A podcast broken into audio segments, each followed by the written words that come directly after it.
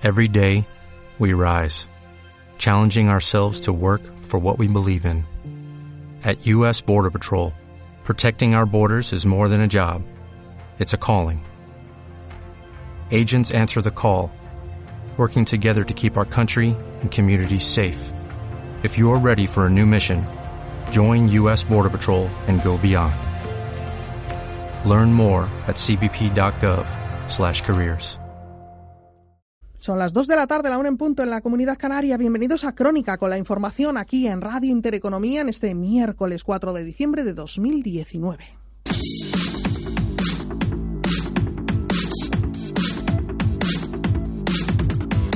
En Radio Intereconomía, Crónica, con Natalia Obregón. Muy buenas tardes. Estados Unidos y China podrían estar mucho más cerca de lo que parece de cerrar un acuerdo en materia de aranceles.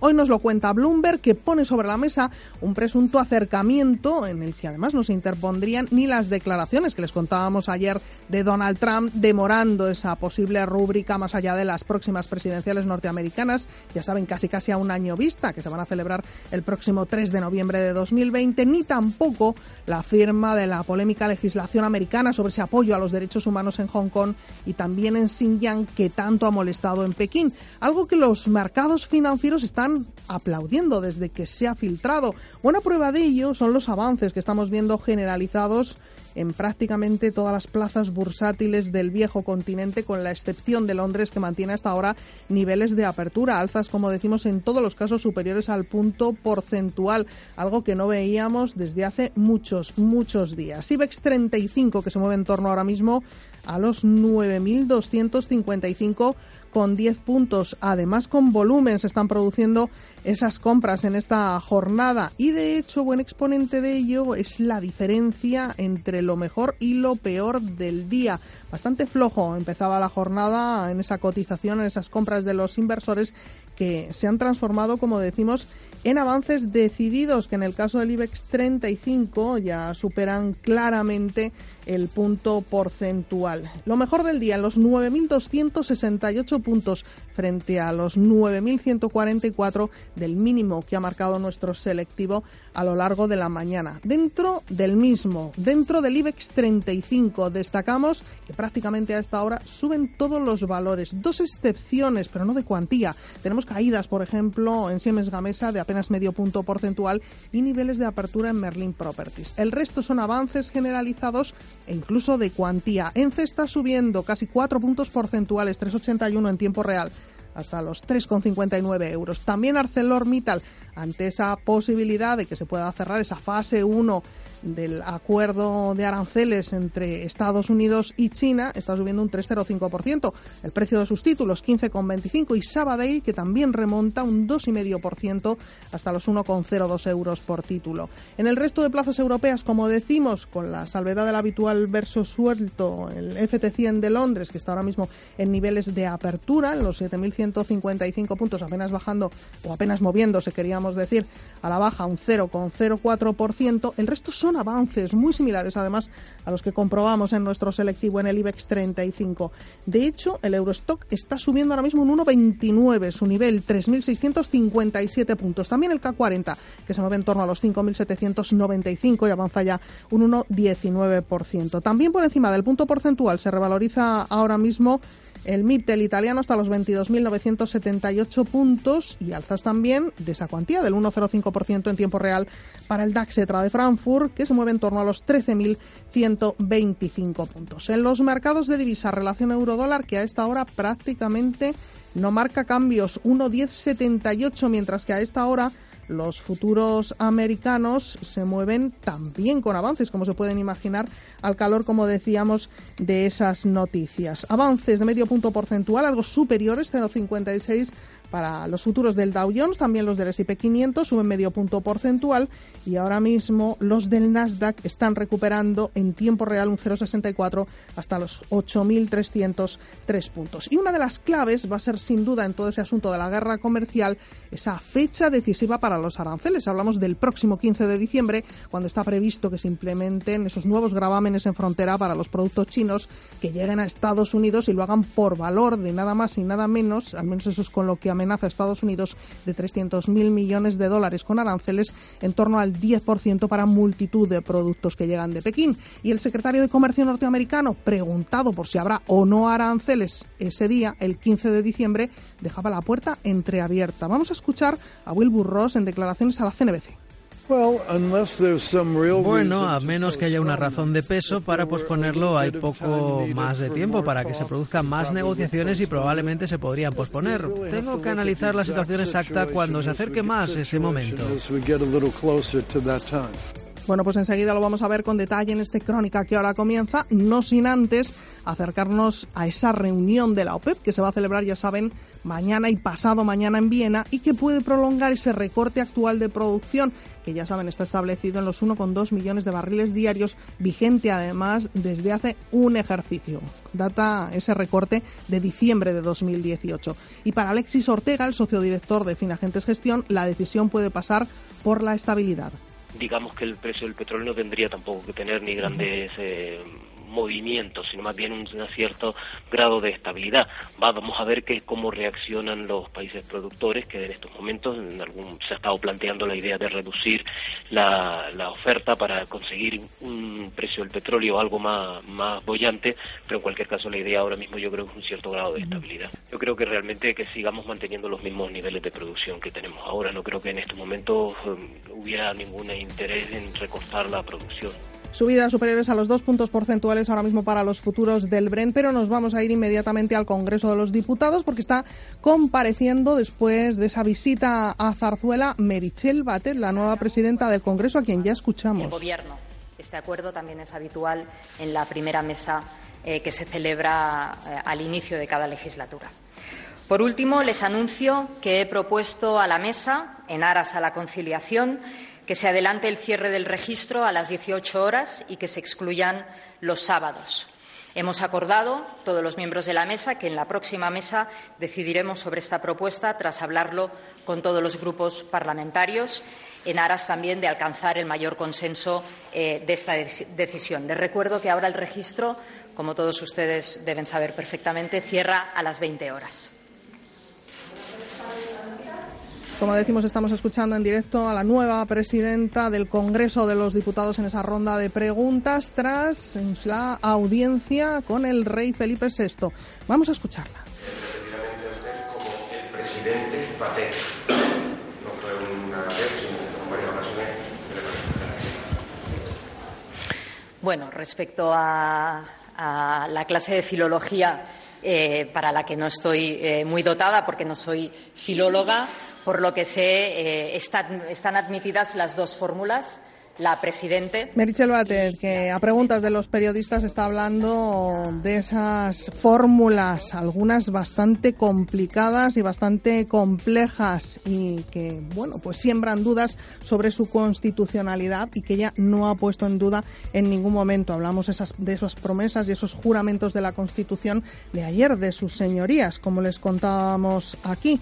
Siguiendo, eso sí, con la actualidad de la jornada, les hemos hablado de esa guerra comercial, también del precio del petróleo y hablaremos a lo largo y ancho de este informativo también de la inversión sostenible. A propósito de la COP25, esa conferencia de Naciones Unidas sobre el cambio climático que ya saben se está celebrando en Madrid. Un asunto que han puesto ya sobre la mesa y lo hemos contado en estos micrófonos la presidenta del BCE, Christine Lagarde, que en principio va a mantener, ya saben, esa política ultra expansiva del BCE de Mario Draghi, pero mirando a la sostenibilidad en la futura compra de deuda por parte del BCE. Una inversión sostenible y responsable que no comporta más coste y que marca, dicen los expertos, la diferencia. Vamos a escuchar a Thomas Sorensen, que es gestor de Nordea. Marca una diferencia la manera en que asignamos nuestro capital. Asignando nuestro capital hacia las compañías que tienen las soluciones que pueden atajar el cambio climático y otros desafíos medioambientales, se hace la diferencia. Colocar el dinero en compañías que tienen las soluciones. Esto es lo principal que pueden hacer los inversores. Por supuesto, es una especie de negocio basado en la confianza. Tenemos que confiar en los gestores detrás del producto y hacemos todo lo que está en nuestras manos para ganarnos y retener esa confianza. Sobre este asunto también ha pasado por nuestros micrófonos, por Capital Intereconomía, defendiendo la inversión sostenible, Joaquín Garralda, el presidente de Spain Seed, que por cierto no se ha desarrollado esa inversión sostenible en nuestro país todavía ni de lejos. Escuchen. España eh, eh, está un poco retrasado, pero, pero vamos avanzando bastante rápido. Hay como 200.000 millones invertidos en lo que se llama inversión eh, sostenible, responsable. Pero mm, dentro de, esos 200.000 millones hay, pues, se puede se puede decir que hay algunos que son más convencidos y otros un poco superficial.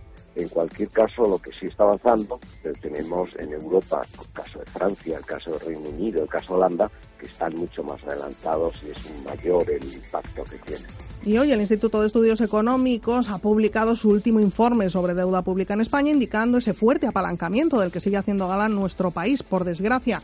Está ahora mismo la deuda pública en el 97,6%, al menos a datos cerrados del pasado ejercicio. Consideran además que es necesario acometer una reducción de esos elevados niveles de deuda pública existentes en nuestro país a través, dicen, desde el Instituto de Estudios Económicos, de la contención del gasto público y también sin que se produzca subida de impuestos alguna. Algo que entra en conflicto directo, como se pueden imaginar, con esas directrices del que se supone que va a ser nuevo gobierno, el que están negociando PSOE Podemos, que quiere elevar el gasto social y aumentar también la presión fiscal en nuestro país. Íñigo Fernández de Mesa es el presidente del Instituto de Estudios Económicos.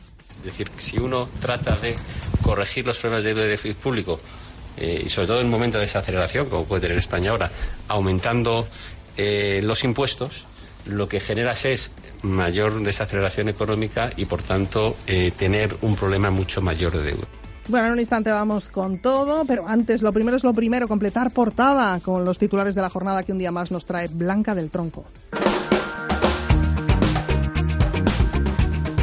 Y lo hacemos mirando a Merichel Batet, que ha entregado, como hemos visto, al rey la lista de partidos para su ronda de consultas. El rey ha recibido en el, en el Palacio de la Zarzuela a la presidenta del Congreso, Merichel Batet, quien le ha hecho entrega del listado de partidos con representación en la Cámara y con los que el monarca convocará su ronda de consultas para la investidura del presidente del Gobierno. Antes de su encuentro con el rey en declaraciones a la cadena SER, Batet ha asegurado que convocar la sesión de investidura antes de Navidad es ajustado, aunque no imposible.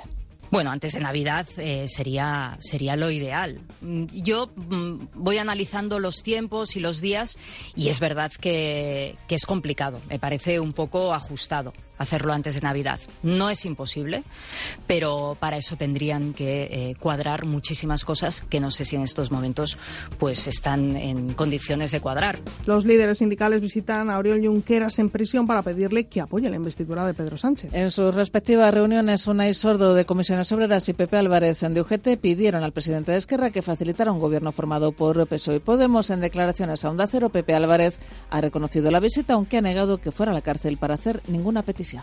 Surgió, claro, ¿cómo no va a surgir la, la, investidura si hay un proceso político como el que tenemos en nuestro país, con la constitución ayer de las Cortes Generales, y Esquerra tiene el peso y el papel que, que tiene, eh, por supuesto, pero no especialmente yo le he ido a pedir nada. Sencillamente hemos estado hablando. Los sindicatos no tenemos un papel ni de ir a pedir ni de eh, hacer de ningún tipo de, de mediación. PSOE y Junts per Cat se emplazan a una próxima reunión tras su encuentro de esta mañana. Encuentro al término del cual no ha habido comunicado conjunto, como si hubo tras la reunión ayer entre PSOE y Esquerra, reunión tras la cual socialistas y republicanos catalanes se comprometieron a avanzar en la vía política para resolver el conflicto catalán. José Luis Ábalos, secretario de organización del PSOE y ministro de Fomento en funciones, en declaraciones a Televisión Española. Seguimos conversando, son evidentes nuestras diferencias los antecedentes que, han ocurrido y que por lo tanto evidentemente han marcado unas distancias. Y bueno, estamos intentando interpretar un poco la, propia realidad, las necesidades que tiene el país, la situación en Cataluña, la necesidad de tratar de encauzar este conflicto. Y por lo tanto eso pues eh, cuando se plantea con esa perspectiva, pues eh, cuesta algo más, ¿no?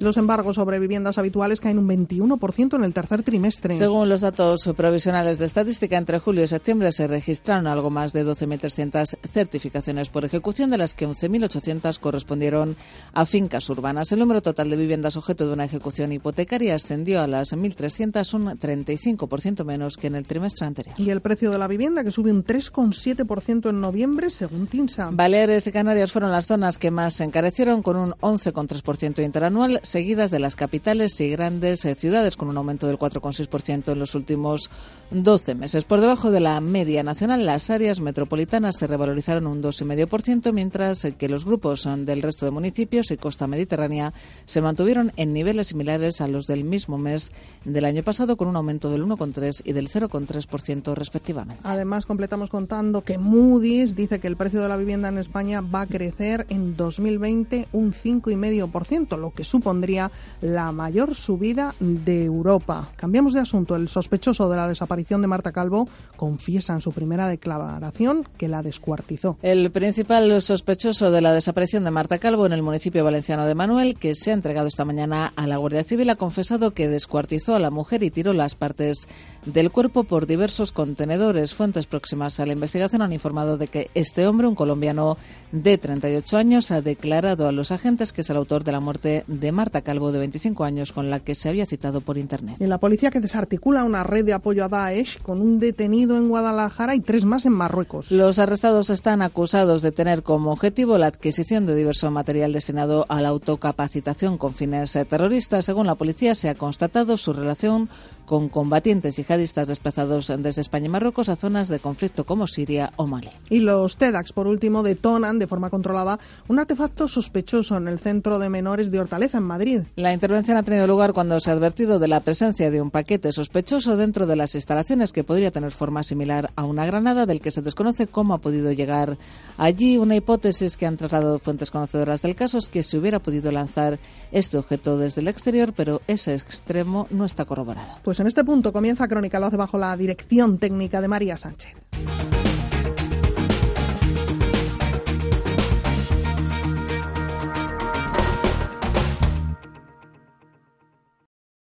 Dicen de nosotros que somos impacientes, que solo amamos la tecnología y haríamos lo que fuera por un like. Pero somos mucho más que eso. Queremos transformar el mundo. Pero sobre todo, sabemos lo que es de verdad y cuando lo encontramos, lo compartimos. Vinos con denominación de origen rueda. ¿Y si lo compartimos? Hay planes de contingencia, planes de trabajo, planes de vida, pero si lo que buscas es el mejor plan de pensiones, el mejor de todos, el de Caja Rural, sin duda. Y si traes un plan de otra entidad antes del 31 de diciembre, puedes conseguir hasta un 5% de bonificación por el traspaso. Planes de pensiones de Caja Rural, con hasta un 5% de bonificación. Caja Rural de Zamora. Compartimos futuro. En Autocontrol trabajamos para que los anuncios que te acompañan por la mañana. Cuando te mueves por la ciudad. O cuando disfrutas de tu tiempo libre. Sean publicidad leal, veraz, honesta y legal. Por eso, anunciantes, agencias y medios, llevamos muchos años comprometidos para que la publicidad sea responsable. Autocontrol.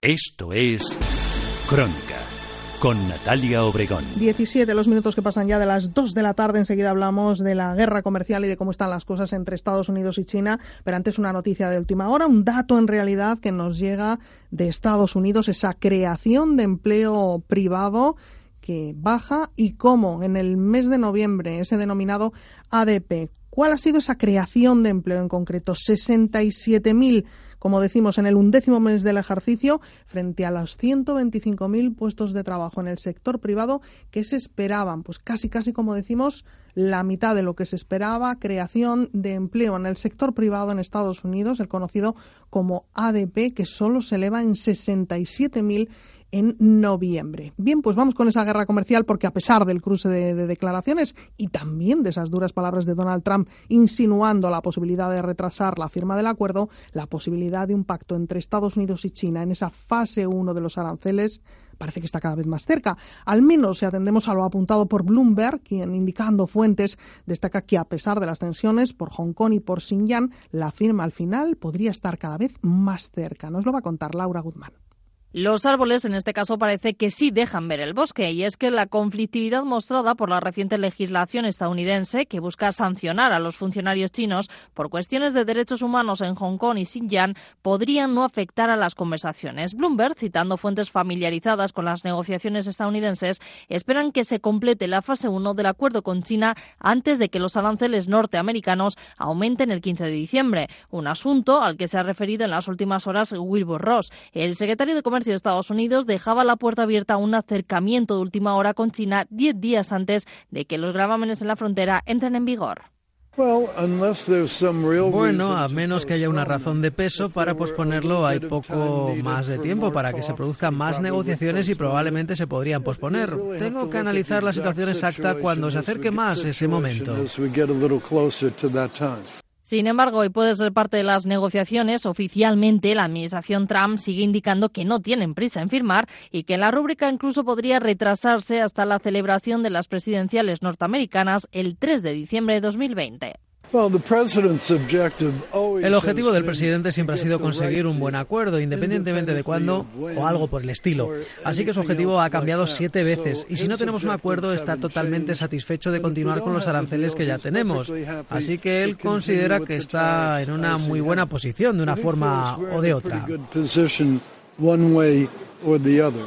Estados Unidos tiene previsto elevar los aranceles sobre 300.000 millones de productos chinos en un 10% el próximo 15 de diciembre, tras la demora decidida el pasado 1 de septiembre. Los productos de este grupo incluyen, por ejemplo, teléfonos móviles, ordenadores portátiles, consolas de videojuegos, ciertos juguetes, monitores de ordenador y algunos artículos de calzado y ropa una posibilidad encima de la mesa que están leyendo desde que se ha producido, desde que se ha filtrado, mejor dicho, porque ya decimos que Bloomberg lo que está citando son fuentes conocedoras muy de cerca, eso sí, dice, de esta negociación y está influyendo, como decimos, sobremanera en los mercados financieros, pero también ese dato que acabamos de conocer, esa creación de empleo privado al otro lado del Atlántico en el mes de noviembre, ese ADP que tan solo se han creado 67.000 puestos de trabajo frente a los 125.000 que se esperaban. Está sin duda ahora mismo cercenando esos avances de los futuros americanos, aunque de momento parece que no está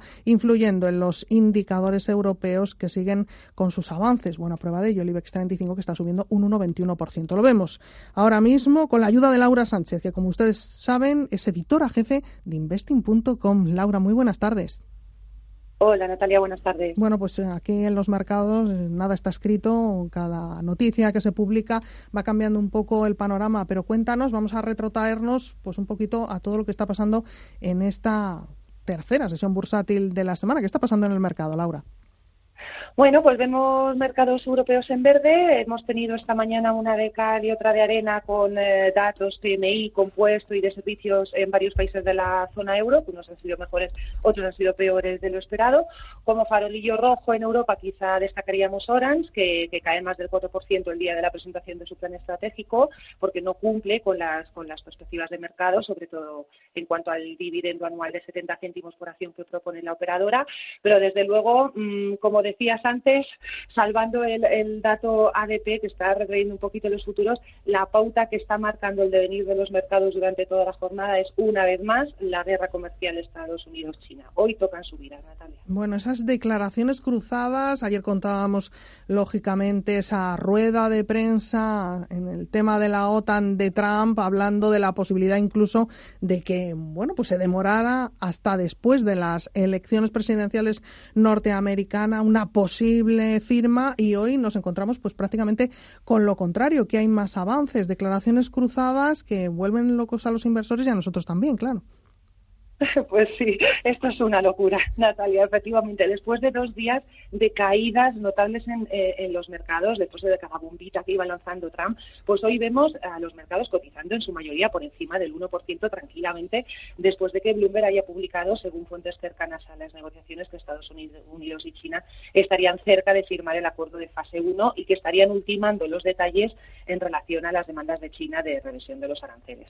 Pero ojo, porque la prensa china no ha tardado en responder y ha dicho que eso, esa información es más o menos una fake news de las que le gusta extender a Trump en los mercados cuando hay caídas, pues precisamente para eso, para impulsarlos al alza. ¿no? Al final, esto es así. Los mercados no aprenden, se siguen dejando llevar por cada nueva noticia que aparece, sin pararse a pensar si realmente puede ser cierta o puede formar parte de, la estrategia que están llevando a cabo ambas partes. ¿no? Sea, como fue el 15 de diciembre está a la vuelta de la esquina, ese día sabremos si Trump da luz verde a la imposición de nuevos aranceles a China o no, y en función de lo que pase, pues podríamos ver ese ya famoso acuerdo de fase 1 hecho realidad, pero bueno, como digo, de aquí al 15 de diciembre todavía pueden pasar muchas cosas, Natalia, que nos movemos al día. Una eternidad lo que tenemos por delante. Laura Sánchez, editora jefe de investing.com, gracias por estar con nosotros y hasta la próxima semana. Gracias a vosotros, hasta luego.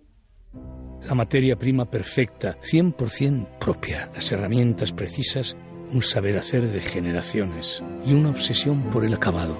Y así hace el pozo su jamón legado ibérico. Y así sale. Mmm, perfecto de sabor. Legado ibérico el pozo. Siempre sale bueno. ¿Aún sigues pagando con tarjeta? En Cajamar ya nos hemos pasado al pago móvil. Con la app Grupo Cajamar, envía dinero a través de Bizum o paga tus compras solo con tu móvil. ¿A qué esperas? Solo tienes que instalar la app Grupo Cajamar y olvidarte de las tarjetas. El próximo viernes tengo la cena de empresa y no me apetece nada. ¿Y eso? Todos los años lo mismo. Misma gente, misma música. ¿Vosotros qué hacéis? Nosotros lo tenemos claro. Contar de nuevo con mi fotomatón. Instalan un fotomatón corporativo personalizado, incluyen fotos ilimitadas durante el evento, atrecho, y lo mejor es que se encargan de todo. ¡Qué maravilla! Suena muy divertido. ¿Y cómo dices que se llaman? Mi fotomatón. No te lo pienses más si entra en su web mifotomatón.es y asegúrate de que tu fiesta sea un éxito. Esto es Crónica con Natalia Obregón. Miramos al cambio climático. Nordea Asset Management que ha puesto sobre la mesa las ventajas de invertir en compañías sostenibles. Andrea Valencia, muy buenas tardes. Buenas tardes. Tomás Orensen, gestor de Nordea sobre oportunidad de inversión para luchar contra el cambio climático, se ha referido a la necesidad que tienen los inversores de aunar buenas rentabilidades que ayuden a mejorar la sociedad. De ahí el auge de los llamados fondos socialmente responsables, cuyo patrimonio ha crecido en Europa este año un 28%, tres veces más del crecimiento registrado por los fondos tradicionales. Marca una diferencia la manera en que asignamos nuestro capital. Asignando nuestro capital hacia las compañías que tienen las soluciones que pueden atajar el cambio climático y otros desafíos medioambientales, se hace la diferencia. Colocar el dinero en compañías que tienen las soluciones. Esto es lo principal que pueden hacer los inversores. Por supuesto, es una especie de negocio basado en la confianza. Tenemos que confiar en los gestores detrás del producto y hacemos todo lo que está en nuestras manos para ganarnos y retener esa confianza. En la misma presentación de la gestora Fernando Valladares, científico del CSIC, por su parte, ha asegurado que la lucha contra la destrucción de la biodiversidad y contra la emergencia climática tiene que ser socialmente justa o no tendrá éxito. Justicia, equidad. Esto tiene que repartirse tanto los costes como los beneficios en los distintos sectores de actividad económica, en las distintas eh, regiones geográficas de la Tierra, porque si no es justo, eh, no va a funcionar. Las tensiones están generando muchos problemas, como vemos en muchos países, problemas de gobernanza, problemas económicos, problemas de sostenibilidad de la propia sociedad. No estamos hablando de sostenibilidad ecológica. Así que eh, tenemos que abordar el tema de la, de la igualdad y la, y la justicia, pero no por un tema ético o religioso, sino por un tema puramente funcional.